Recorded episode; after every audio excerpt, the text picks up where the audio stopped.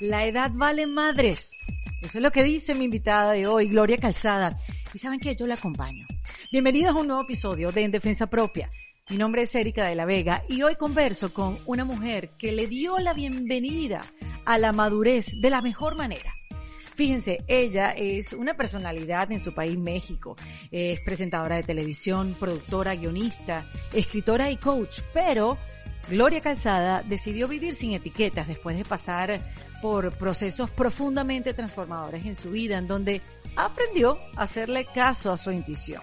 Gloria nos invita a organizarnos de cara al futuro para no depender de nadie y para tomar nuestras propias decisiones sin que nadie las determine. Que entendamos finalmente que llegamos a este mundo solos y que contamos es con nosotros mismos. Por eso tenemos que aprender a resolverla y no esperar a que nadie venga a rescatarnos.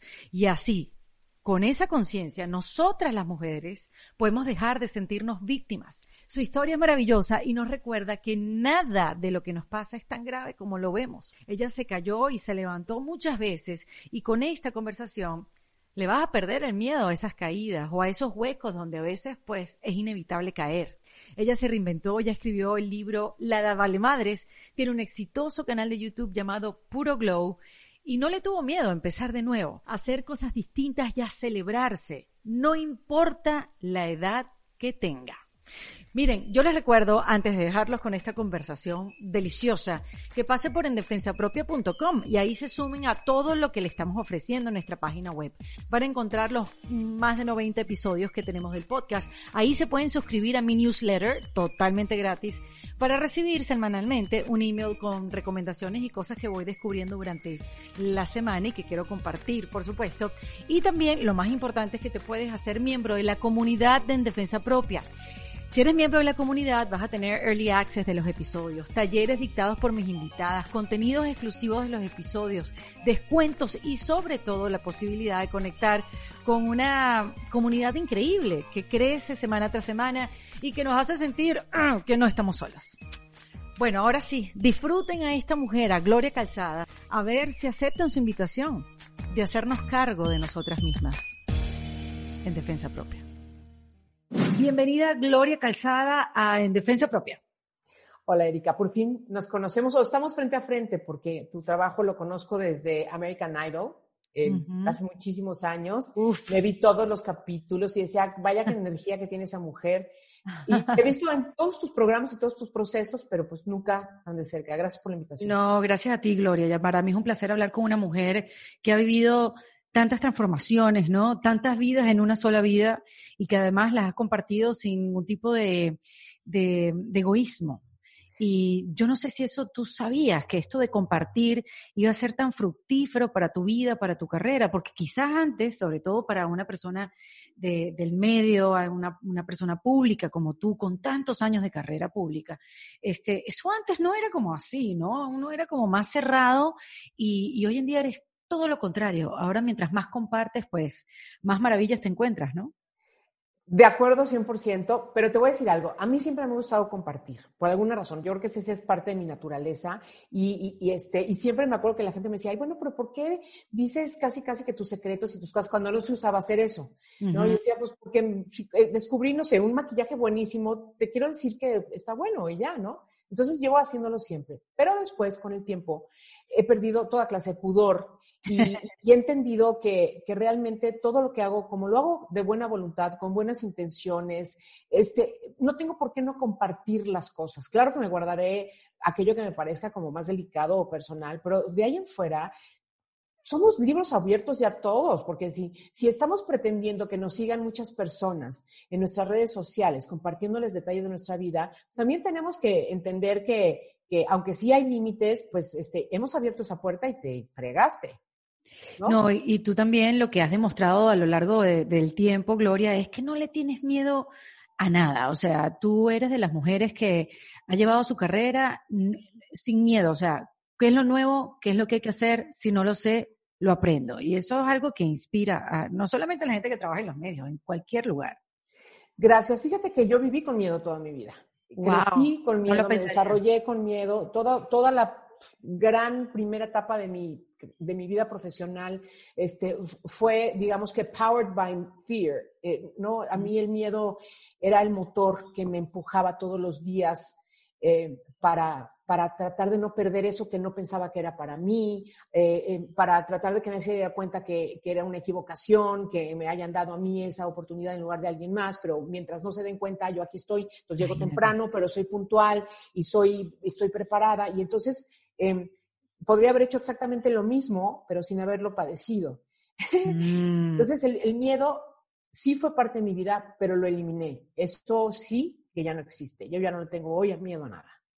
Pero ¿por qué eso vendrá, Gloria, con la madurez? ¿O es algo que decidiste trabajar? En parte, pero sin duda alguna lo trabajé activamente en el proceso de coaching MMK, como sabes.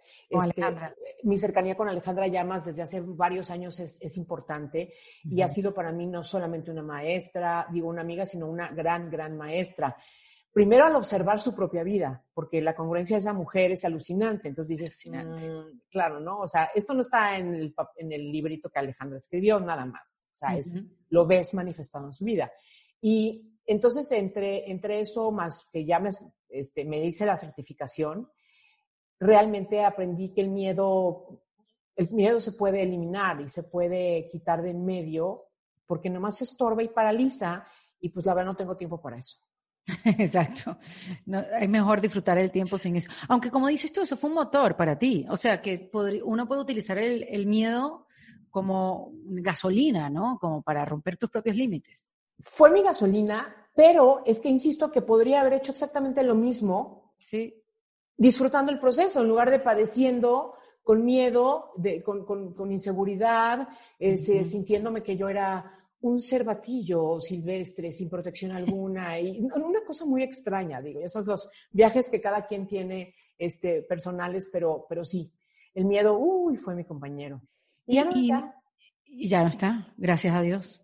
Y, mm. y, sobre, te quería preguntar sobre las etiquetas, eh, Gloria, porque eh, lo digo en mi caso y porque quizás venimos como del mismo medio, eh, es algo que podría conversar contigo, que, que yo tuve por mucho tiempo unas etiquetas que eran de presentadora de televisión, de locutora, y tú también tuviste tus buenas etiquetas, ¿no? Una gran figura de la televisión, no solamente de México, ¿no? De Latinoamérica, este, del mercado hispano en los Estados Unidos, fuiste, trabajaste en editoriales de revistas también, o sea, eh, ¿cómo, ¿cómo hiciste con el tiempo para quitártelas, para vivir sin ellas, para, para que no fueran tan importantes? Porque me di cuenta en, la parte en la que interviene la madurez. La madurez es, es, el mejor regalo. Por eso yo digo que le he dado a la madres, porque, porque la gente se preocupa por hacerse mayor cuando viene llena, plena de regalos. Entonces, eh, te vas dando cuenta que realmente no es importante lo que opinen allá afuera. Eh, que, no, que, no, que nada de lo que los demás piensen, pero mejor dicho, lo que tú creas que están pensando puede determinar los pasos que das y hacia dónde te diriges. Entonces, cuando, cuando vas cayendo en, ese, en, esa cuenta, te vas liberando muchísimo. Y nuevamente, por supuesto, de la mano del coaching, lo fui como, como concretando y aterrizando y entendiendo con una claridad impresionante. Y, y nuevamente uso la palabra liberar. Cuando hablan de pues la edad. Uy, no, espérate, se metió una llamada, perdón. Yo te juro que lo apagué. Eh, Gloria, no te preocupes, sé que te estás mudando. Yo acabo también de mudarme. la vida, la vida es así. Y bueno, mira, ves, uno se quita el miedo, uno lo intenta, uno va hacia adelante y ya está. O sea, y pone modo avión. Exactamente. Pero, pero sabes que ahorita que dijiste que, maduraste y tú eres una persona, una mujer que ha sido eh, muy franca con la edad y también te has concentrado en demostrarle a las otras mujeres que no es tan grave. O sea, nadie va a escapar de, de envejecer. O sea, ¿quién se atreva a juzgar a alguien por, por estar envejeciendo? O sea, si todos vamos para allá. Pero cuando dijiste que es cuestión de madurar, tú, tú puedes identificar un momento que tú dijiste, ya, o sea, ya yo maduré, ya esto me hizo madurar. No sé si es un momento o una edad. O sea, yo, yo puedo decir momentos que me llegaron que fue así como que, ya está, ya maduré. Uf, perdí el juego. Sin duda alguna, cuando me fui a, Miami a vivir para trabajar en Univisión y luego en Telemundo, mm, el vivir sola en otro país, o sea, te pone una perspectiva inesperadísima, porque hay cosas que sabes que van a pasar, pero muchas otras que no. Y esas son las que de repente te colocan en un lugar en donde, en donde te toca verdaderamente sacar las armas más poderosas que tengas de subsistencia, de resiliencia, de, estar alerta, de, buscar alternativas, soluciones desde lo doméstico hasta cualquier otro territorio. Entonces, me encantó porque siento que ahí yo me convertí en un mejor ser humano en muchísimos sentidos. Em, porque las etiquetas de las que hablabas antes las traía paz, paz, paz, paz. Y la única que se las había puesto era yo misma. Yo solita me hice ese favor. Exacto. Yo tomé toda esa cantidad de decisiones porque la gente no tiene tiempo para estar pensando en la vida de los demás. Pendiente de uno. Por supuesto que no. Nos sentimos a veces demasiado importantes y pensamos que hay una conversación exterior acerca de nosotros. ¿Qué crees? No. Este, entonces, fui aprendiendo todas esas cosas, fui dejando ir e, ese, ese, esa atención que le ponía a lo que yo pensaba que pensaban acerca de mí, el mundo entero. o sea, no sé, qué ego tan grande, ¿no? Sí, totalmente. Bueno, pero sí, en defensa propia. O sea, eh, tampoco, tampoco e, es malo. Lo bueno es darse cuenta, ¿no? Que tienes ese ego y el que está dominando tu vida. Pero cuéntame qué fue lo que te pasó en Miami, que creo que es una experiencia donde te agarró súper inesperada y en la cual yo me reflejo y me identifico mucho. Y, y cómo cambió tu vida ahí. Siempre he sido muy independiente. Sin embargo, estar en otro país y de repente sentirte sola, eh, realmente fue ahí donde aprendí a ser ama de casa, porque yo antes, como que en México, aunque sí ya vivía sola y tuve mi divorcio y una serie de cosas, siempre tenía alguien que estuviese ahí para ayudarme, ¿me entiendes? Y en cambio en Miami, ráscate con tus propias uñas, brother. Así un día, Do it your own. Exactamente. Entonces un día me acuerdo perfecto con un cólico espantoso, otra de los regalos de la vida, ya eso ya no existe en, en, mi cuerpo, pero entonces me acuerdo un día que tenía un cólico espantoso, me quería morir, no tenía medicinas, porque aparte no te vendían medicinas. En Estados Unidos es difícil conseguir algo así. Para Los antibióticos, sí. Todo eso. Entonces me acuerdo que estaba en el piso y llegó una señora que me ayudaba una vez a la semana. y yo estaba enrollada en la sala de mi casa llorando y por supuesto conmiserándome de mí misma, ¿no? Pobre de mí. ¿Qué es esto? No, un dramón espantoso. Y entonces me decía, ¿qué tienes? Le digo, es que tarará. Y no sé qué le habré contestado, porque además le sumé alcohólico, pues lo que se te ocurra. Y entonces me dice, pero, pero chica, no te preocupes. No, o sea, llámale a un cítrico. ¿Y cómo? que le llamara un cítrico. a un psíquico, vaya. A un psíquico, pero ella le dijo cítrico. Y ah. dije, ¿sabes qué? Esto estoy sola y todos estamos solos, Erika. Eh, para efectos, sabes, reales y prácticos de lo que estamos conversando, todos estamos y vivimos solos. Podemos compartir nuestra vida en distintas categorías como la maternidad, ¿no? La pareja, los padres, lo que tú quieras.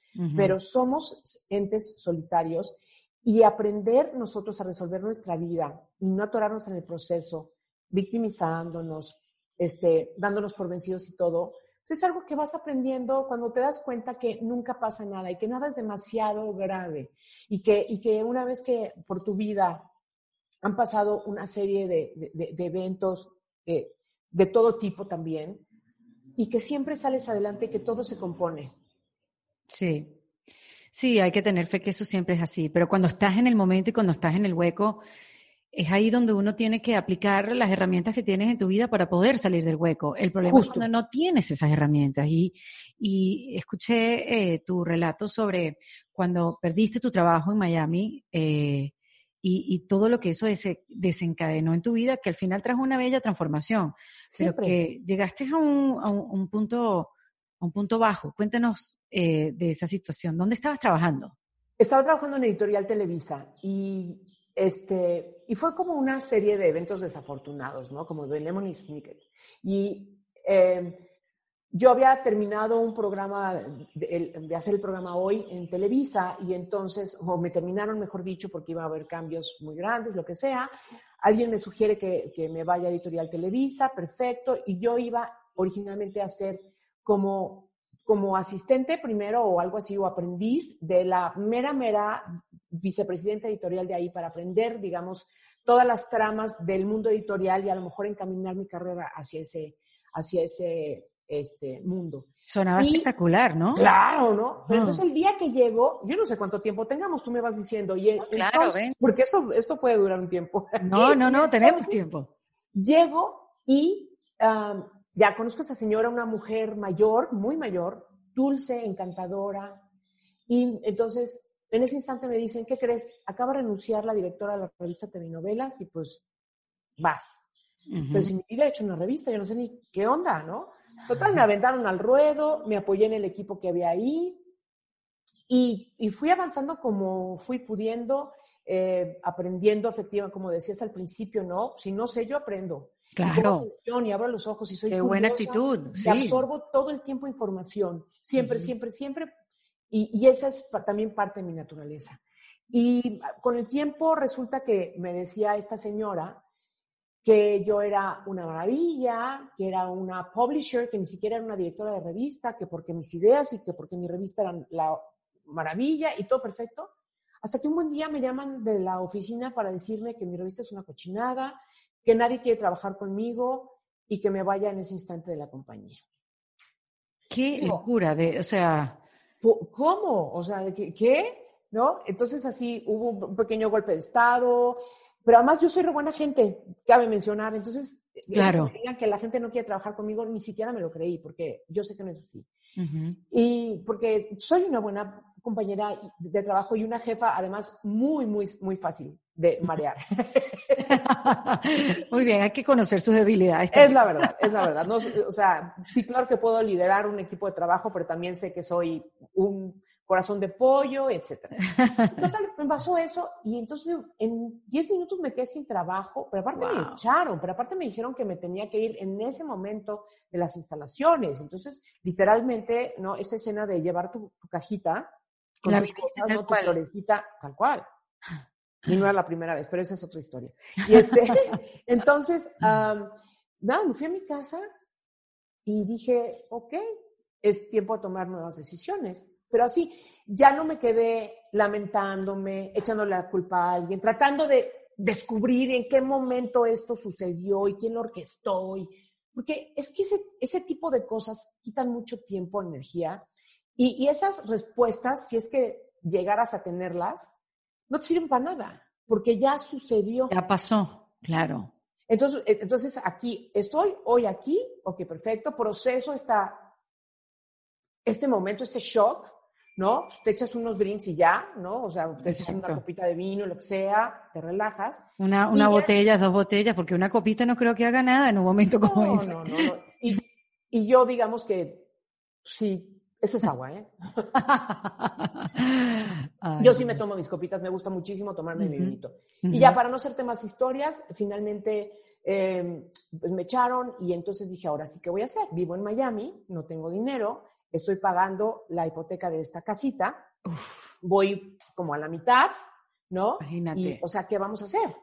Y ya tomé decisiones, pues me fui a México y una serie de cosas, pero ya a esas alturas yo era una mujer de 40 y algo años, o 40 quizá, ya no te quedas en la primera no sabiendo qué hacer. Sino ¿no? tienes que resolver.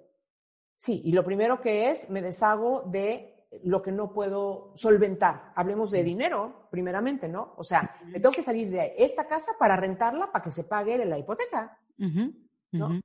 Ya me fui a México y empezaron a pasar otra serie de cosas lindas. Sí, y, sé que volviste a casa de tu mamá y, volviste como de nuevo a, retomar tu vida, pero no fue rápido.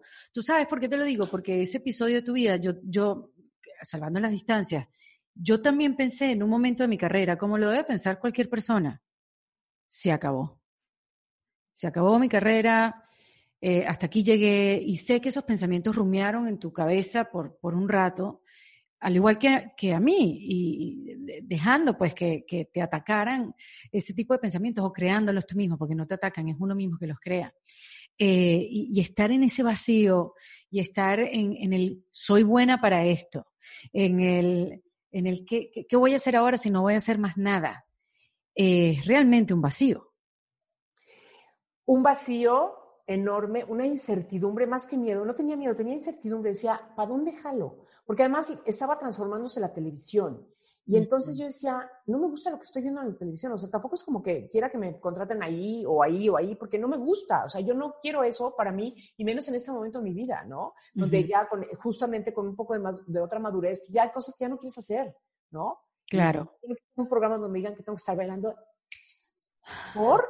No, o sea, no quiero. ¿Cuántos años estuviste bailando? ¿Cuántos años estuviste? Algunos, cuando estaba el programa hoy, entonces llegaban, claro. ya sabes, ¿no? Entonces llega la banda que invitada y entonces están tocando y no sé qué, y, y, de repente, este, te pide el, el productor, ¿no? Que, que, estés así como que estás súper bailando. Ánimo, ánimo, claro, tú tienes que animar a la gente que está en la casa. Por supuesto, entonces lo entiendo como parte de mi trabajo, pero si es algo que ya no quieres hacer también, tienes que conocer muy bien a qué ya no le vas a entrar. Uh -huh esto ya no y esto ya no. Entonces yo no veía para mí una perspectiva televisiva, entonces decía, bueno, ¿para dónde jalo? Trabajé con mi hermano en el departamento de marketing de su compañía y cosas así hasta que aparecieron las netas divinas, ¿no? Las netas divinas, que ahí fue como un renacer completamente, una visión, no solamente de, de a nivel de trabajo, sino una, una visión, una nueva visión de vida. 100%. Ay, no, una delicia. O sea, imagínate ese trabajo con esas mujeres eh, una vez a la semana, hablando de todos los temas que para nosotros son interesantes, divertidos, relevantes, uh -huh. tristes y felices o felices. No, no, una delicia. O sea, mejórame el plan. Era lo más, lo más lindo que había para mí en ese momento y lo disfruté muchísimo y lo agradezco con todo mi corazón todos los días porque, porque sigue la gente ahí diciendo, oye, ahí te conocí o ahí te descubrí o ahí ya nos hicimos amigas tú y yo, ¿no? Porque pues tú sabes que la gente se hace amiga tuya eh, a través de una pantalla. Pero mira, a los cuarenta y pico de años, Gloria, que a los cuarenta y tantos, como bien me dices, uno, yo no sé si a ti te pasó por la cabeza, pero como que tener una segunda etapa en tu carrera, conocer gente nueva, hacer nuevas amigas, porque uno ya, uno ya cree a esta edad que uno ya hizo todas las amigas que tenía que tener. Y uno ya está como, ya para hacer otras cosas. Y, y para ti fue totalmente lo contrario. Es decir, fue como un renacimiento en, en todos los aspectos de tu vida. Sí, es que yo creo que la madurez es una maravilla. Mm. Y entonces ya tenía ahí como cuarenta y tantos años, ¿no? Y pues sí, con 45, ya ni sé, no importa, pero, pero entonces imagínate, te vas volviendo una mujer más segura de ti misma, potencias tus habilidades y tus talentos, eh, porque además llevas contigo una experiencia que has ido creando y acumulando con todos estos años. Uh -huh. Eres una persona que se conoce muy bien y que se sabe controlar y manejar mejor en cualquier circunstancia de vida. O sea, ¿cómo? ¿De qué me están hablando? Es una delicia hacerte mayor. Y, y mmm, sí, sí llevar, digamos, cuenta de lo aprendido.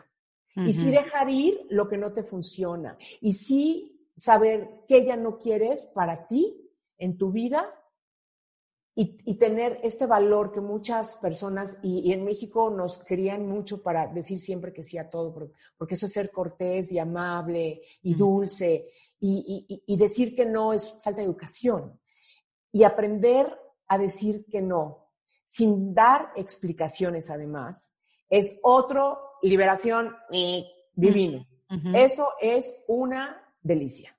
Ahora, cuando eras joven pensaste que tú ibas a llegar a la madurez con esta, con esta manera de pensar, con este recibimiento que le diste, como que me acaba de decir, madurar es una delicia.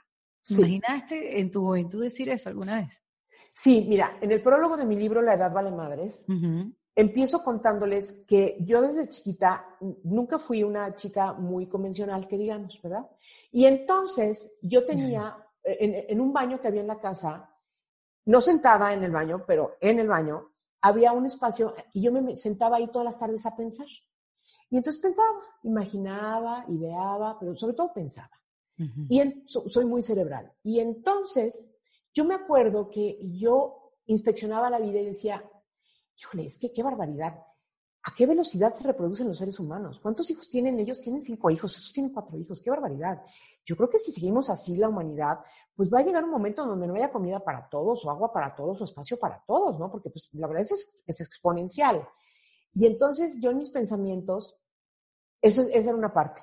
Me, distraje tantito de, de, la pregunta original, perdón. Pero está bueno, está bueno. Es parte de mi, de mi prólogo. Estoy contigo, estoy contigo. Lo otro que pensaba constantemente era que iba a ser increíble cuando yo llegara a la época de la jubilación. Porque yo veía a mis abuelitos que estaban felices en su casa, mi abuelita veía las telenovelas y tejía y recibía a sus nietos y se la pasaba increíble no tenía que trabajar y una serie de cosas. Y yo veía a mi mamá y a mi papá que se volvían locos con todos los problemas que tenían económicos, domésticos, románticos, etcétera, etcétera. Y yo decía, no, está poca madre hacerte mayor. Entonces, porque además creo que cuando ya te jubilas, pues recibes el premio de tantos años de trabajo y ya pues tienes tu techito y tu cosita, ¿no? Tu patrimonio que has ido construyendo. Entonces ya nada más es como para sentarte así de decir, qué sabroso, ¿no? Entonces siempre percibí yo el hecho de llegar a la tercera edad como algo lindo. Claro, en el camino empecé ya a escuchar que es feo hacerse viejo, mira cómo te empieza a fallar no sé qué y no sé qué. Pues sí te fallan cosas, yo ya no veo ni más y cosas que empiezan a pasar. Pero tú lo dijiste al principio de nuestra conversación, es el ciclo de la vida.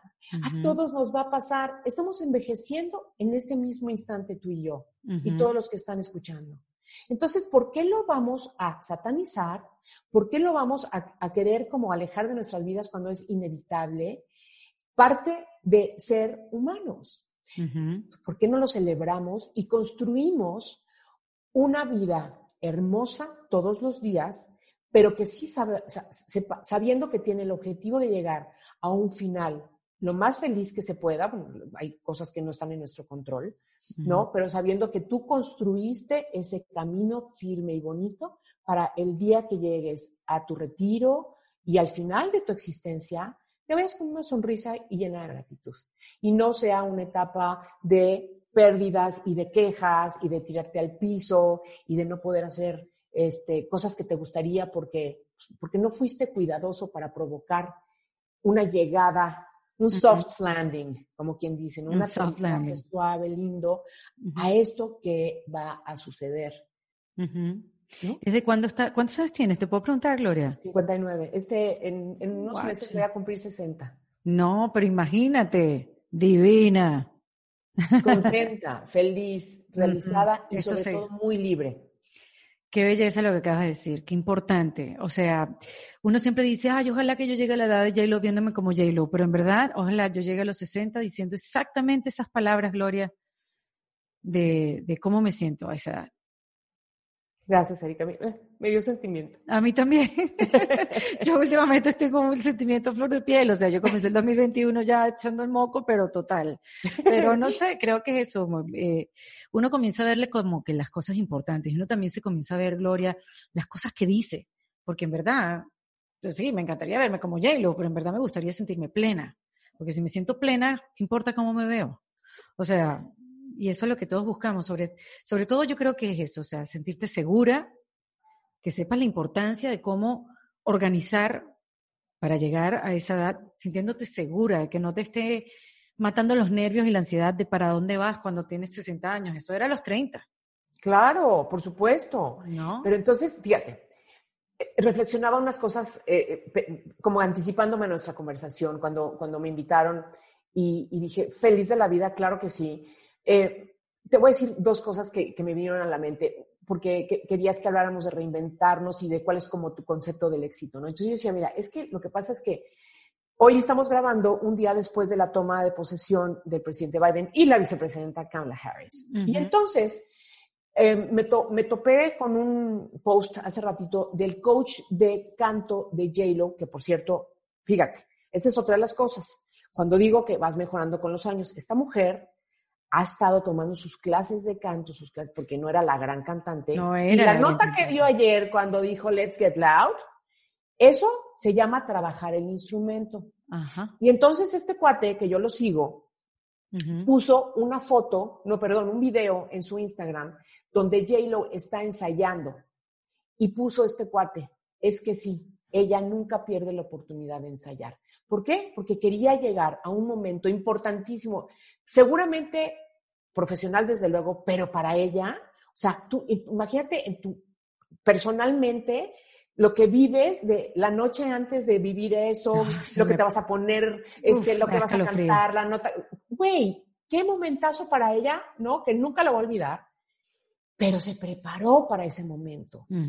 No dijo, bueno, ya ensayé unas 10 veces, no quiero gastarme más la voz, no, güey. O sea, de hecho estaba un poco ronquita, porque ensayó hasta morir, porque de eso se trata, que nos preparemos según lo que cada una de las actividades requiera para llegar lo mejor preparados posible a las distintas etapas y momentos de la vida. Pero siempre también con, con esta apertura a la espontaneidad y a vivir lo que está sucediendo. Tal cual, tal cual así. Es increíble lo que ella ha trabajado y increíble cómo cantó. De verdad, fue así como, wow, mira, J-Lo. Claro. Increíble. Y, y, bueno, simplemente esas son experiencias que gracias las podemos, gracias a Dios las podemos ver para inspirarnos nosotras. Totalmente, por supuesto. Es una mujer que no para de trabajar. J-Lo sí es guapísima, tiene una piel impresionante, tiene el mejor guardarropa del planeta y todas esas cosas, pero lo ha trabajado día a día. Era una chica que salió de Bronx. Entonces, hablando de reinventarse, ella no es que se reinvente, ella va haciendo como avances en lo que ella considera que la encamina hacia la J-Lo que quiere ir siendo en las distintas lustros, décadas de la vida, ¿no? Mira, Gloria, ¿y cómo te has organizado tú para, para estos años? O sea, cuando tú dices, yo, yo te he escuchado decir que tú eres una persona muy organizada, económicamente, financieramente organizada. ¿Esto, ¿Esto siempre fuiste así o decidiste, me voy a sentar y voy a organizar de aquí a 10 años? O sea, ¿cómo, cómo ha sido ese trabajo? Bueno, nuevamente partimos del miedo, porque en mi casa este, se dieron carencias económicas siempre, ¿no? Cuando yo era chica, y entonces yo dije, bueno, a ver, aquí tengo de dos, ¿no? O sea, yo puedo cambiar la historia para mí, ¿no? Y obviamente de mi bienestar también puedo compartirle a, quienes me rodean, ¿no? Y quiero. Entonces, mm, siempre nunca fue el dinero eh, mi objetivo o mi motor. Ahí sí para que veas. Porque yo me acuerdo que yo, mm, no sé, si me llamaban para un trabajo, lo último que hacía era preguntar. Si me gustaba el trabajo, lo, único, lo último que preguntaba era cuánto me iban a pagar. Entonces yo sé que yo quizá pude, pude haber amasado una mini fortuna a lo largo de mis primeros años, seguramente sí. No lo hice, no me importa.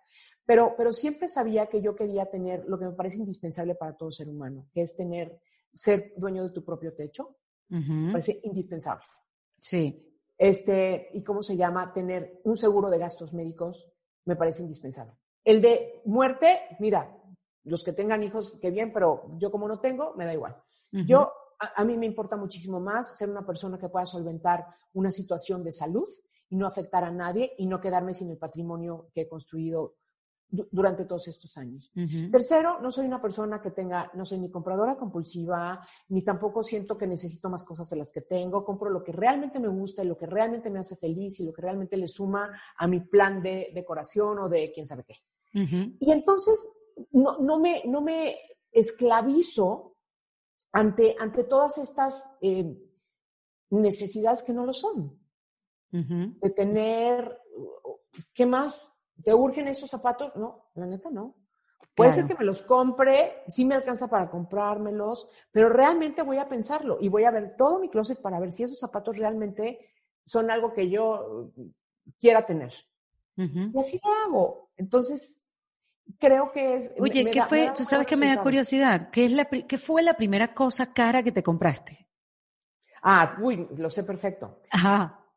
Yo soy una persona muy diferente hoy que la que era cuando tenía 20 años, 18 años. Claro. no, pero además mis objetivos y mis prioridades y mis cosas, ¿no? O sea, para mí era importante el dinero, los coches y esas cosas. Pero siempre y cuando me los comprara yo, eh, ojo.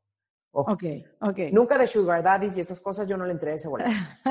Eh, vale, me parece importante decirlo porque, porque sí. sí me gustaban y me importaban. Yo sí le daba importancia porque mi papá también lo hacía y yo me reflejaba mucho en él, este, atraer un Rolex de oro. Entonces, claro que cuando yo empecé a ganar dinero, me compré mi Rolex de oro y yo wow. sentía la persona más importante. O sea, siento que me, sentía que me validaba ante el universo. O sea, yo, uh -huh. es que yo tengo, sí. comprado por mí, ¿no? Te puedo decir que me costó 5 mil dólares. Wow. Me acuerdo. Yo tenía como 18 años o 19 años. Gloria, qué increíble.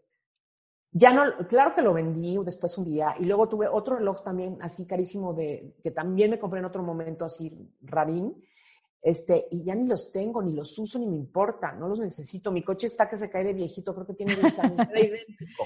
Esas cosas no me construyen, no me validan y no, o sea, y no, sobre todo, no me dan felicidad. Exacto. ¿Son utilitarias o son decorativas? Y ya, y la disfrutaste por un tiempo y ya está. Yo, yo me acabo de mudar también, entonces tipo limpieza de closet, porque bueno, ya los espacios no son los mismos, ¿no? Claro. Y, yo recuerdo en esta mudanza que yo hice eh, a finales del año pasado, como que estuve como que dándome palo, dándome palo diciendo, pero mira por qué yo compré estos zapatos, pero yo por qué gasté tanto dinero en esto, porque mira, porque yo me pude haber ahorrado todo este dinero y me, y me di cuenta que, que, cuál era el problema. Ya, primero ya, ya estaba comprado. Segundo, ya te lo pusiste, ya lo disfrutaste y ya, o sea, empecé a cambiar la conversación que tenía conmigo misma porque no podía seguir maltratándome por cómo yo había malgastado el dinero, sino más bien quise cambiarla porque estaba atormentada, Gloria, atormentada por mí misma. Y, tuve que cambiarle y decir, no, ¿sabes qué? Gracias a Dios fui y soy próspera y pude disfrutarlo, pero ojo, fue un trabajito que me hice día y noche. Y, eso que dice Mari Kondo, la, la, la japonesa que, que desarrolló toda esta técnica de darle las gracias a las cosas, bueno, no llegué a darle las gracias a las cosas, pero sí decir, oye, qué bueno que te pude disfrutar, ya está, ya, ya no eres importante y ya no me valido a través de ti. Claro, pero además, siempre, siempre, además, la segunda parte de, la gratitud, primero al objeto que estás dejando ir, la segunda que a mí me encanta es adjudicárselo a alguien que sé que le va a gustar, que le va a servir. Ese es mi deporte favorito. Nomás ando viendo a ver qué regalo. Total. pero bueno, sí, este, sí, para mí fue importante el dinero y los coches, y si tenía coches último modelo cuando tenía veintitantos años y todo, ahora me vale Tres pepinos. Ahora, ¿cómo te validas, Gloria? No me necesito andar validando. Mm. No necesito estarme validando. Yo soy un ser feliz, que duerme tranquilo, que, que, que se gusta, que se cae bien, que, que, se, que celebra, celebro no sabes cuánto haber podido acabar con esta, con esta parte de mí que, como te dije antes, siempre he sido una buena persona, pero, pero no me sabía comunicar adecuadamente para que mi naturaleza y mi esencia fueran reflejadas hacia afuera de mí. Entonces yo decía, ¿por qué? ¿Por qué si yo, por qué, por qué les caigo mal a las personas? Si yo soy re buena gente, si yo lo único que quiero es cosas lindas y buenas. Y, entonces me, pasó eso, que, tuve que encontrar como mi vocabulario y, y obviamente primero cómo hablar conmigo y después dejar de dar explicaciones. Ah, porque como daba explicaciones. Puta. o sea, además nadie tiene tiempo de estar escuchando tus explicaciones. Bueno, y te entendieron. ¿no? Sí, es que la gente no quiere que le des explicaciones, ¿no? Sí, claro. Tampoco. Y, y sobre todo, hay, hay, una que me imagino que trataste de explicar mil veces o no. Dime tú sí, porque estoy, estoy simplemente adivinando. Esa decisión de no tener hijos. ¿Tuviste que dar muchas explicaciones? No, porque yo lo tenía muy claro y, tampoco era una cosa que, comentaba con muchas personas, ¿no? Las únicas que, realmente tomaron parte de, ese conflicto de dar explicaciones eran mi mamá y mi hermana Gaby, ¿no? Que, o sea, no lo podían comprender y se sentían, no lo pueden comprender. Y entonces yo les decía, pero es que a lo mejor yo tampoco tengo una explicación lógica o satisfactoria, déjate tú, ¿no? Para ustedes, nomás está en mi corazón, así quiero vivir y yo, o sea, no es, no es un tema de que me vayan a convencer, ¿eh? O sea, si quieren ya dejen de insistir porque no me van a convencer, no, no es algo que esté en duda y, y me doy cuenta, Erika, fíjate, yo puse un video en Puro Glow, mi canal, hablando de, de cuando decidí no ser madre y es o sea, detona una cantidad de conversaciones, de, dudas. No sé cuántas mujeres me han escrito a lo largo del tiempo, porque pues como sabes, lo, siguen viendo, ¿no? Lo siguen viendo. Y me preguntan, y yo sí me tomo el tiempo de contestarles. Sí me tomo el tiempo de contestarles a todas esas personas que me dicen, por favor, dime cómo te fue. ¿Te has arrepentido? No sé qué. Les digo, no, nunca me he arrepentido. De verdad que no me he arrepentido. Este... Bueno, estás en un camino. Eres... Eh, eh, eh, eh, has recorrido un camino que ayuda a tener respuestas a otras que piensan igual que tú y, tienen miedo a tomar esa decisión. Claro, y si quieren mi opinión, se las comparto con todo mi cariño, porque, mm. porque sé que pues, les da perspectiva, ¿no? Por lo menos tienes como dónde rebotar, referencias, cosas, ¿no? Información. Claro, y, eso, o sea, cuando una mujer se libera, se liberan, se liberan muchas otras. Ay, tienes toda la razón, sí, es contagioso. Es contagioso, tal cual. Y, cuéntame de, Puro Glow, ¿cómo, cómo llegó eh, esta idea a, tu vida de agarrar y hacer tu comunidad, tu canal de YouTube?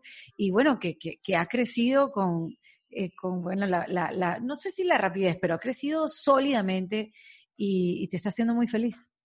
Muy feliz, muy feliz. Y este, me da mucha risa porque hay cuánta gente que dice, yo quiero ser youtuber. Si vieran lo complicado que es, ¿verdad? Erika, diles. Por favor, comentales que es un chamba. Vamos a hacerle un masterclass de lo, de lo que es el, el, youtuber, el youtuber de hoy. Ojo, sobre todo, Gloria, que debemos pasar por lo mismo. Tú vienes de una industria donde cada cosa la hacía alguien diferente. Había un camarógrafo, había un sonidista, había un iluminador, había un maquillador, había una presentadora, había un guionista. O sea, eh, una persona por cada cargo con su equipo. Aquí, aquí todo lo haces tú. No solo eso, entiéndele al algoritmo. No, reina. Ese es un ser de otro planeta. Bueno, es un ente, no es un ser, pero es un ente de otro planeta. Eh, bueno, a ver, viniendo desde que yo estaba en Netas Divinas, oh, yo soy productora y escribo. Y, y, y, pues sí, ¿no? O sea, soy creadora de contenidos y todas esas cosas. Entonces, comprenderás que tengo mi propia opinión de cómo me gustaría hacer cierta, cierta cosa. Si veo una producción tuya, seguramente tendría una opinión que aportar si es que me la pidieran y cosas así, ¿no? Entonces, es natural, es parte de, de nuestra naturaleza eh, profesional. Y en las letras divinas, yo eh, abiertamente te lo, te, lo, te lo comparto. Yo tenía algunas divergencias y, discrepancias, mejor dicho, con el productor de los contenidos y de cómo abordar los contenidos. Muchas veces con los invitados yo decía, no, oh, no, no, horror. O sea, como que yo, la verdad es que siento que, que, las netas, si de por sí era fabuloso, podría hacerlo más, porque yo pensaba que la net, las netas podrían ser todavía más instrumentales, más, eh, ¿sabes?, de, más ayuda para las y referencia para todas estas, sobre todo mujeres, aunque había muchos. Recuérdame quiénes estaban en las netas. Ajá. Yolanda Andrade, Isabel Aspurain, Marta Figueroa al principio, después Luz Macetina, Consuelo Duval, Gloria Calzada, Ale Rosaldo, en las diferentes etapas. Pero esas éramos como las que más tiempo estuvimos y luego ya vino la, segunda generación, que son las que están ahí, en donde hay dos grandes amigas mías. Este, a todas las quiero mucho, pero hay dos que son realmente amigas, muy amigas mías. Entonces, yo siempre como que me quedaba con, eso y decía, bueno, yo quiero crear un propio espacio mío, y ahí fue donde empecé a ver que si Facebook, que si YouTube, que no sé qué, no sé qué tanto, decidí que YouTube y, y justo cuando empecé allá seriamente a armar el proyecto, fue cuando se terminó mi participación en Otras Divinas. Entonces, se abrió mi tiempo de manera completa para dedicarme el 100% a crearlo, a, formatearlo, porque darle, ¿no? O sea, ¿de qué se trata? ¿Cómo ¿Cuál es? Sí, hacia dónde voy, exacto. Exactamente, ¿no? ¿Qué quiero decir? ¿Hasta dónde? No sé qué. Y se acomodó el timing, fue ideal y perfecto. Entonces, eh, entonces empezó Puro Glow, me empecé a hacer mis giras de promoción, etcétera, etcétera. Y pues te digo, el algoritmo luego toma decisiones, a, algunos videos les va mejor que a otros, pero yo insisto en hacer cosas que a mí me encantan. Por ejemplo, me encanta cocinar en Puro Glow, porque son cocinas fáciles, rápidas, saludables, ¿no? Y entonces no tienen tantos views, pero a mí me vale, vale, porque, porque algún día puede ser que yo viva de Puro Glow. Hoy claro, claro. Hoy Puro Glow no es un negocio eso es lo que te iba a preguntar, si, si ya es completamente monetizable, porque bueno, además no, sí, cuentas con un público que... Sí me depositan. o sea, sí me depositan los de YouTube, pero, pero una cantidad que me permite pagar a las personas con la, que colaboran conmigo. El editor Das, que lo amo, Ale, que es mi productora etcétera, etcétera, eh, camarógrafa, microfonista, ¿no? Ah, tengo una asesora en, redes, que son ya, ella sí le entiende más al algoritmo y, cosas así, ¿no?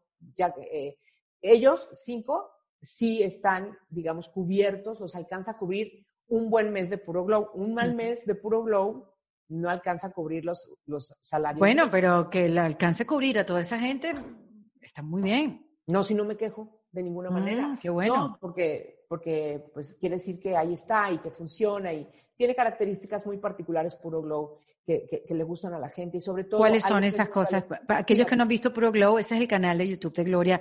¿Cuáles son esas cosas que más gustan a aquellas personas que de repente no están viendo mi canal de YouTube o escuchando en algunas plataformas que pueden encontrar allí? Bueno, desde luego, primero lo hago desde mi casa, que ahorita me acabo de cambiar, entonces esta todavía no, no sale en puro glow. Después, este, hablo de temas que a mí me parecen relevantes. Mm, hablo de finanzas, sexo, eh, cocina, temas variados. De la edad um, también. De la edad, por supuesto. Pero soy yo. A veces tengo invitados, pero desde que, como vivo en Guadalajara, y este. Ah, ok.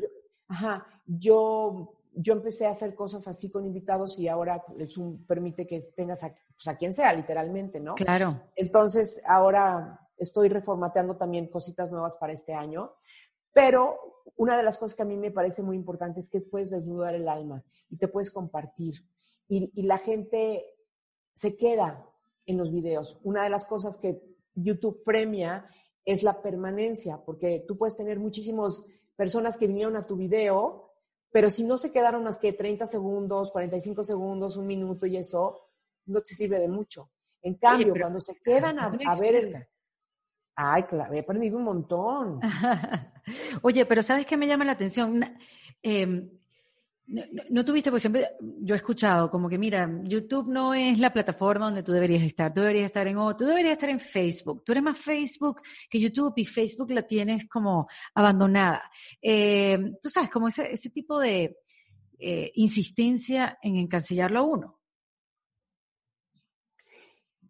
Es que a mí me lo comentaron dos o tres personas, pero ni me, o sea, no es que no peleé, porque, mm. porque, a ver, yo dije, mira, claro, cuando empezó Puro Glow, Facebook no tenía algunas cosas que ya tiene, que ni sé cuáles son, porque honestamente yo casi no hago Facebook, ni, lo pelo, o sea, ya. Yo sé que tienes que estar pendiente de todas las plataformas, no, no puedo. Sí, es complicado. entonces, sí, ya. Entonces yo estoy en mi YouTube, en mi Instagram y estamos empezando con TikTok, pero solamente cosas que me resulten muy naturales y orgánicas. Me niego a estar esclavizada por el TikTok. Porque, mm. o sea, si yo he trabajado tantos años para liberarme y para ser dueña de mi vida y de mis decisiones, o sea, que, yo que tenga que hacer a huevo un TikTok todos los días, tan, ni siquiera me da el coco para hacer todo eso, ¿me entiendes? Porque además, lo que sí me ha costado mucho trabajo es, es este rollo de buscar que todo lo que estoy haciendo sea una oportunidad para subir contenido. Me cuesta mucho trabajo. nunca me verás, nunca en tu vida me verás. Que nunca termina. Haciendo esto. Ay, estoy aquí, ya llegué al salón de belleza y no sé qué hacer. No, es que me haré, me haré de... No puedo eso. Me parece, no puedo, no puedo, me da pena ajena, no puedo. Y este... Pero eh, ese, ese, ese momento, Gloria, de, de, buscar contenido valioso, contenido útil, antes tú tenías un horario cuando tú llegabas a la televisión, al estudio, al, al escritorio, eh, tenías como un horario para desarrollar, para crear, pero ahora no, no hay horario para la creación de contenido, estás pensando todo el tiempo qué puedes ofrecer y sobre todo quién puede ofrecer a alguien como tú, con tanta experiencia y, que yo sé que tú no quieres compartir eh, lo de la peluquería, quieres compartir algo de verdad que le quede a la gente. Exacto, y entonces yo me arriesgo ahí a que no tenga tantos likes y views y esas cosas, ¿me entiendes? Pero no me importa, porque yo, ese es mi objetivo. Mi objetivo es que las mujeres más jóvenes, contemporáneas mías y quizá un poquito mayores, llegan ahí y encuentren un remanso donde estemos hablando el mismo idioma, donde, donde, donde hablemos de aquello que nos une y nos vincula, aunque tengamos personalidades absolutamente diferentes y deseos y prioridades distintas. Entonces, eso es lo que yo estoy construyendo, aunque me tarde y me tarde y me tarde, porque pues yo tengo apenas a cumplir tres años, ¿me entiendes? Y, este, y hay gente que, que pues la verdad lleva muchos años picando piedra ahí, por eso tienen un millón, dos millones, quién sé qué, yo no sé, ni siquiera en mi Instagram tengo, yo veo que tú tienes como dos millones y no sé cuántos. Ah, no, no, sí, bueno, yo, yo sí empecé como que apenas empezó Instagram. Yo así, eso fue, ¿cuándo fue? En el 2012. Fíjate. O sea, yo en el 2012, ya no sé ni qué año. Entonces, yo, o sea, ahí sí, pues no, empecé al principio. Perfecto, no importa. Llegaré, llegaré, llegaré. Claro. Lo que puedo decir es que en Puro Globo hay contenido para mujeres, que es contenido, que sí tiene sustancia, ¿no? para quien lo quiera ir a visitar, y aunque seamos menos, es una comunidad muchísimo más homogénea y muchísimo más esto, que comparten deseos y ganas similares. Eso es lo importante. Definitivamente eso es lo importante. Sí, creo. Gloria, cuenta, y cuéntame, ¿con qué luchas de ti misma todos los días? Me cuesta trabajo todavía eh, estar en el momento presente. Mm. Soy muy planeadora y soy muy organizada, entonces veo lo que va a pasar y de repente se me olvida estar en el momento presente. Pero a mí me sirve mucho ver televisión, ver series. Eso me saca de todo y, soy capaz de olvidarme que tengo lo que sea. Y lo otro, y lo otro este, que, me cuesta mucho trabajo de, repente es como no, ahorita, fíjate, ahorita que con, la mudanza que ha estado bien ruda, porque primero fue la remodelación de la casa y después fue la, la mudanza y no acabo y no acabo y no acabo. Y sí me he llegado a desesperar mucho y, y, entonces yo digo, pero si yo tengo las herramientas y los conocimientos para poder controlar mucho mejor esto que me está pasando, ¿no? O sea, ¿Por qué pasa eso, Gloria? A mí me lo estás diciendo y es como si me estuvieras viendo a mí hace un mes. Yo tengo las herramientas para pasar este momento. Yo tengo, o sea, yo me puedo poner del tamaño de esta situación. Claro. Sin embargo, me quedé paralizada un rato y no puse nada en práctica. O sea, qué maravilla que tú estás diciendo esto. Sí, pero pues es que es eso. ¿Por qué es, pasa? Es un ejercicio constante. Pues ¿por qué? porque tenemos ocho mil años, digo, los que tengamos de vida reaccionando de manera, ¿cómo se llama? Intempestiva o simplemente automática. Automática a, las cosas, ¿no? Y antes no, no, nos, no sabíamos que es mejor tomar el control de las cosas, que los pensamientos uno los puede controlar para que no te controlen a ti y eliminar los que no te funcionen para ser más eficiente y más feliz y más tranquila y volver a tu centro de bienestar a la, a la hora que te dé la gana. Pero, bueno, también hay momentitos y a todo el mundo se le va el avión. Tampoco es que se, vuelvan en robots perfectos, este, ¿no? Pero, pero sí, me ha pasado que he perdido los estribos muchas veces y te confieso que hace rato de plano dices que me voy a tomar medio tafil. Ya, quiero estar tranquila. Claro, te sobrepasa la situación. Sí. Sí, me han superado varias etapas, varias en, en, estas dos semanas que digo, uff, instinto asesino y todo. Claro, sí, total. Y es humano también, y es humano también decir, bueno, la perdí, eh, ok, está bien, ya va, déjame, déjame vivir este momento y déjame soltar todo el cortisol que necesito soltar para volver a, para regresar. Yo, yo también creo que hay que darse tiempo para, para, para regresar, para que no, no somos robots, o sea, no estamos, no, podemos saltar procesos. 100%. ¿Sabes? Como, como que, sí, mira, para, para llegar a enero yo tenía que pasar por diciembre. Yo quería saltar de noviembre a enero, pero no se pudo, Gloria. No, no, no se pudo, pero entonces, entonces, si eso es así, entonces uno controla. Es que esta, para mí es la enseñanza más poderosa que he recibido del proceso coaching MMK. Y es, todo, todo origina en, nuestro, en nuestra mente. Todos los pensamientos que yo sí creo que nos visitan, nos caen de visita, de pasada, uno se quieren quedar, lo que tú quieras. Entonces, uno, si está en constante observación de sus pensamientos, puede detectar cuáles le estorban, lo alteran, ¿no? O sea, y, cuestionarlos, eliminarlos, y simplemente cambiarte de mood a uno que te funcione mejor. Y entonces, ya yo es así como he entendido que puedo realmente salirme de cualquier conflicto estaba yo refiriéndome a las explosiones esas, a los, no, que de repente estás en llamas que dices, ¡ah! y ya, pero es un segundo. Pero ya, en, digamos, en, la, la cotidianidad, lo logro perfecto. O sea, te diría que, por ejemplo, con mi novio yo tengo una relación que estamos por cumplir 10 años juntos, Carlos y yo. Qué bien. Y estoy fascinada cada vez, no es nuevo, pero no, no me deja de fascinar y de emocionar ver en qué ser tan sereno, tan ecuánime, tan centrado me he convertido. Ah, qué bárbara. Ahí está pasando esto, pero entonces, pero esto no importa porque no tiene consecuencias, entonces mejor ahorita voy al baño. y no pasa nada, no pasa nada. Qué diversión. Es muy chistoso esto. No, me identifico, me identifico demasiado contigo, Gloria, de verdad. Oye, y, que lo mencionaste hace poco, porque es verdad, aquí hablamos del éxito, sobre todo la perspectiva del éxito, eh, y, cómo va cambiando, ¿no? Cómo a los 20 años el éxito para ti era una cosa, a los 30 otros, a los 40 el éxito tenía otro significado. ¿Qué es para ti a esta edad el éxito?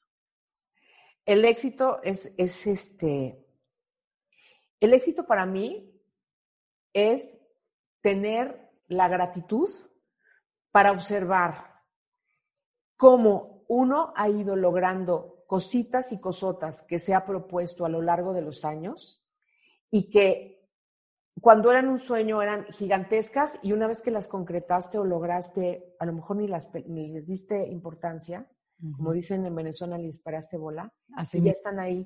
Entonces, muchísimas veces creo que es falta de gratitud y de buena visión y de poner atención, es decir, tengo una amiga, Marta Sosa, ella es productora de cine, y Marta Sosa pues, obviamente es una observadora de la vida, porque, los guiones y todo, pues, es una persona que ve la vida con una profundidad y una atención particular.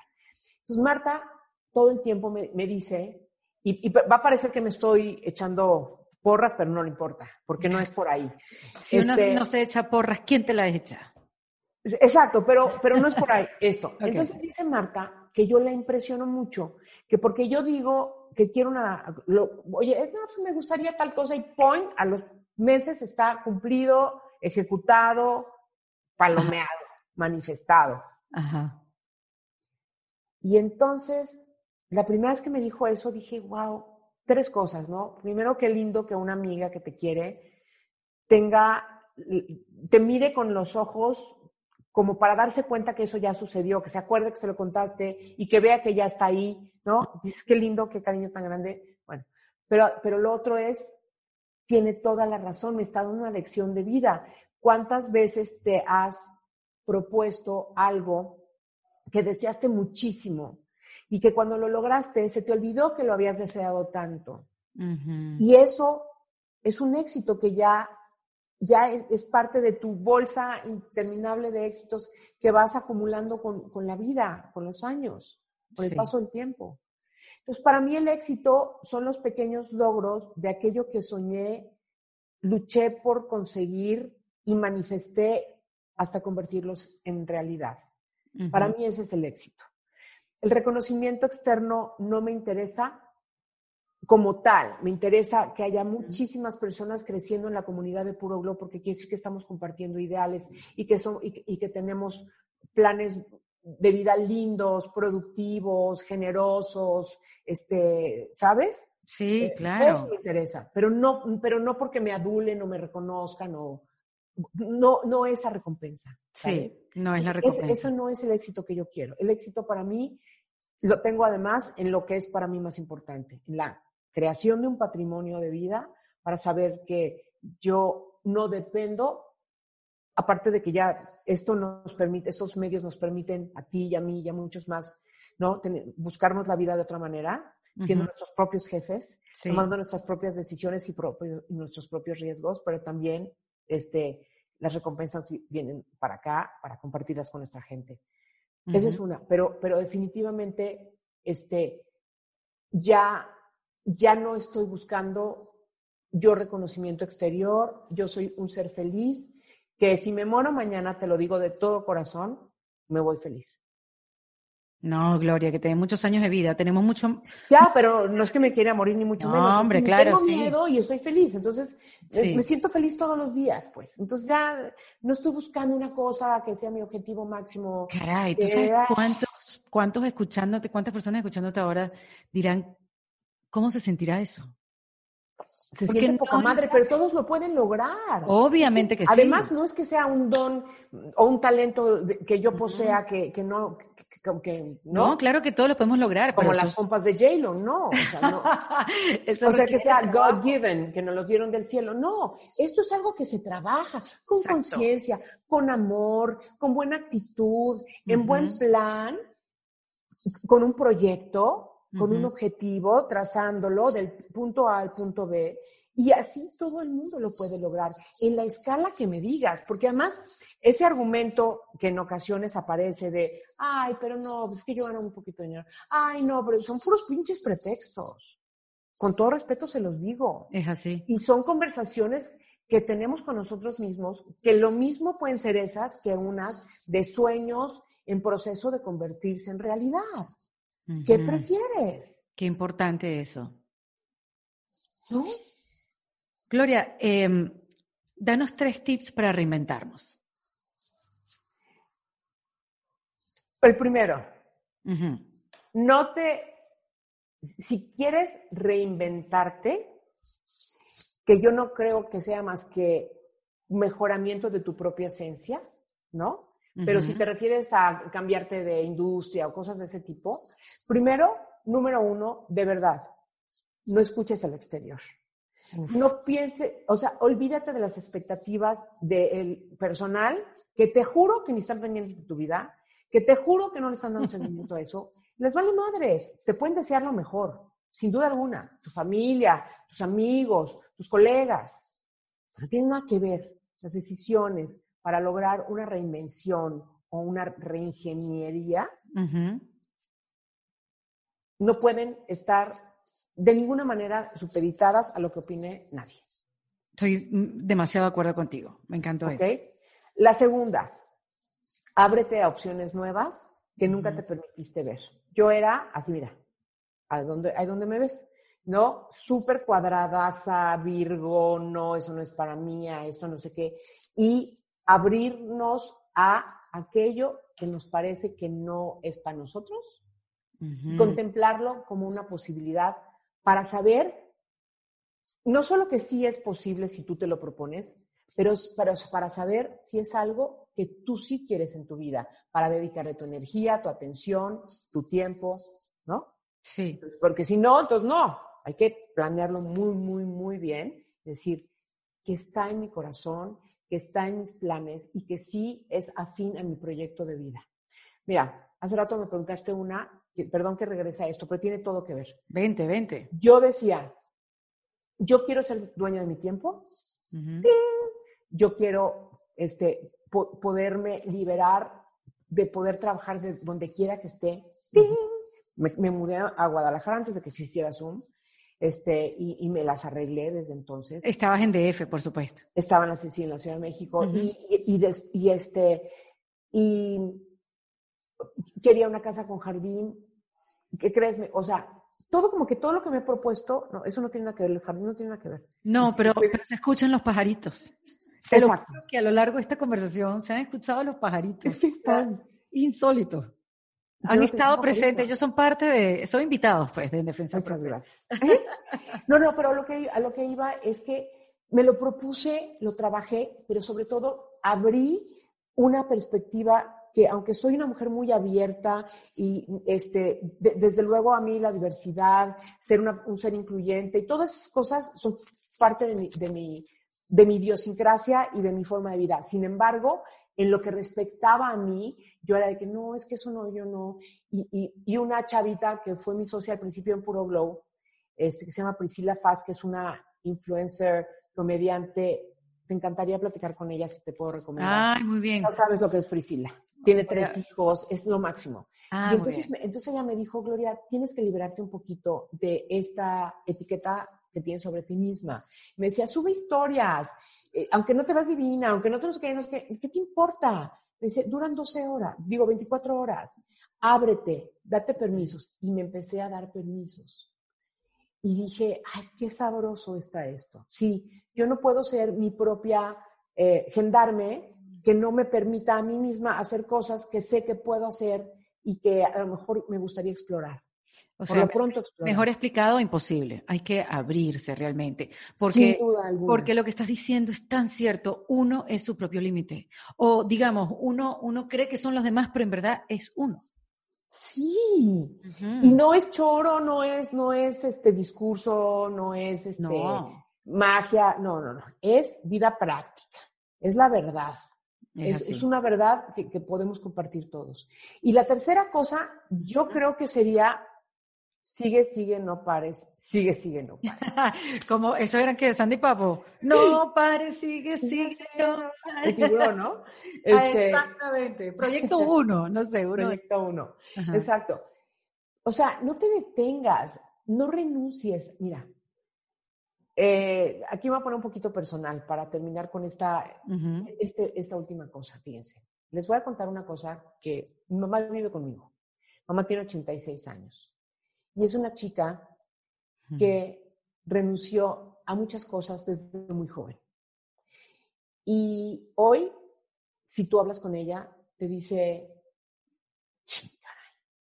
Porque cuando tú renuncias, en alguna, siempre todo es posible y puedes retomar, y pues, pero hay momentos y cosas que sí ya se salen, digamos, de, de, las posibilidades. y, y, lo que, y el tiempo sí sí se va.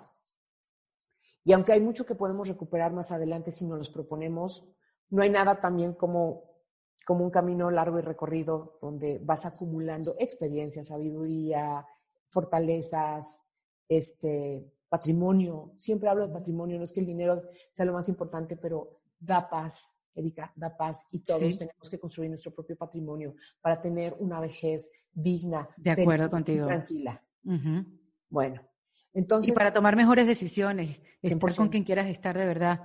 Eh, tú sabes, ser libre. Sí, sí. Tal cual. Y entonces, hazte cuenta, o sea, yo veo a mi mamá y digo, ella renunció a muchas cosas. Hoy mi mamá, este, ya se dio por vencida para muchas cosas.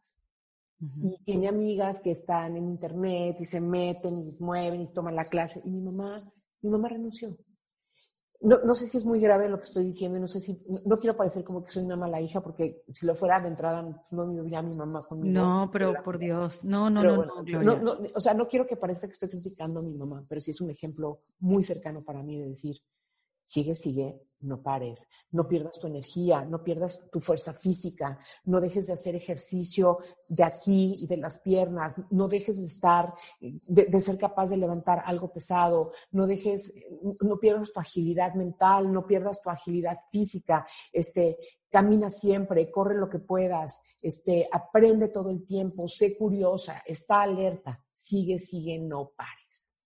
Ay, me encanta, Gloria. Me encanta ese, ese, ese último tip. O sea, nunca me lo habían dicho, no lo, no lo habíamos mencionado y, y es tan cierto. Es tan cierto, no abandonarse. No, nunca, nunca, nunca, nunca. Porque, porque tú puedes ser un viejito de 90 años si estás, y si tus piernas te sostienen y eres autónomo para levantarte al baño, pues, obviamente estamos hablando ya del extremo de la vida, ¿no? Sí, sí. Pero antes de eso, hay bastantes pequeños capítulos este, que se, solo se construyen mm. con mucha anticipación. Sí. Y ahí es donde digo que la vida, la edad vale madres, porque si tú te propones ser un ser productivo, creativo, vibrante, participativo, feliz, no tienes más que, más que lograrlo. Ay, Gloria, me encanta. Tú no sabes qué maravilla de conversación. Cómo he vibrado contigo. Muchas gracias. De verdad que sí, qué, qué maravilla poderte conocer, porque ya, nos, ya la gente se conocía así.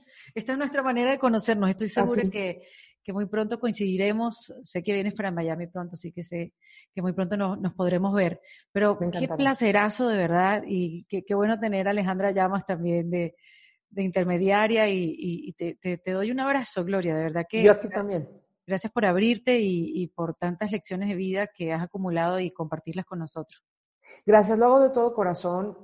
Quisiera solamente decir que, nada de lo que digo parte de, de, la vanidad o, de, o de que yo crea que, que, porque soy mayor que, muchísimas de las personas que nos están escuchando, pienso que sé más No, sí tengo un poco más de camino andado solamente en cuestión de tiempo, pero, pero al final les comparto con todo mi corazón las cosas que he aprendido a lo largo de los años.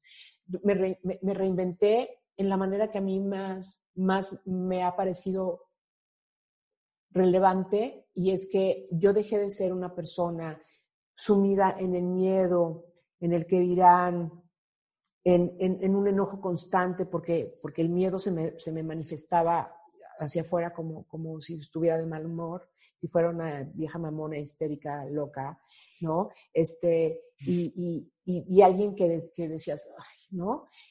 Y ya creo que sé que, que hoy soy una, una mejor persona. La frase está muy trillada, pero sí soy una mejor versión de Gloria.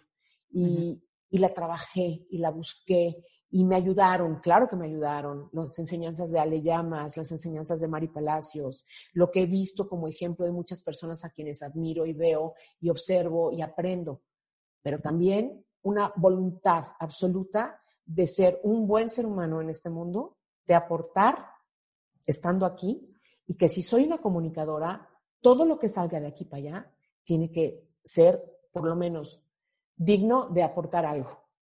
Tiene que sumar, sí. ¿Y qué suma nos has dado, Gloria? Eso es enorme, querida. Gracias, gracias, Erika, feliz. Gloria Calzada, en Defensa Propia. Esto fue en Defensa Propia, producido por Valentina Carmona y editado por Andrés Morantes, con música original de Para Rayos Estudios. Recuerden suscribirse y recomendar el podcast. Yo soy Erika de la Vega y nos escuchamos en un nuevo episodio. Hasta luego. ¿Estás listo para convertir tus mejores ideas en un negocio en línea exitoso? Te presentamos Shopify. Tal vez no lo sabías, pero nuestro podcast More Than Mamis es un negocio y lo empezamos por supuesto para desahogarnos y hablar sobre la maternidad, no para convertirnos en expertas de ventas y del e-commerce. Así que sí, necesitábamos ayuda para vender nuestro merch y poner en marcha nuestra tienda. ¿Y cómo suena con Shopify?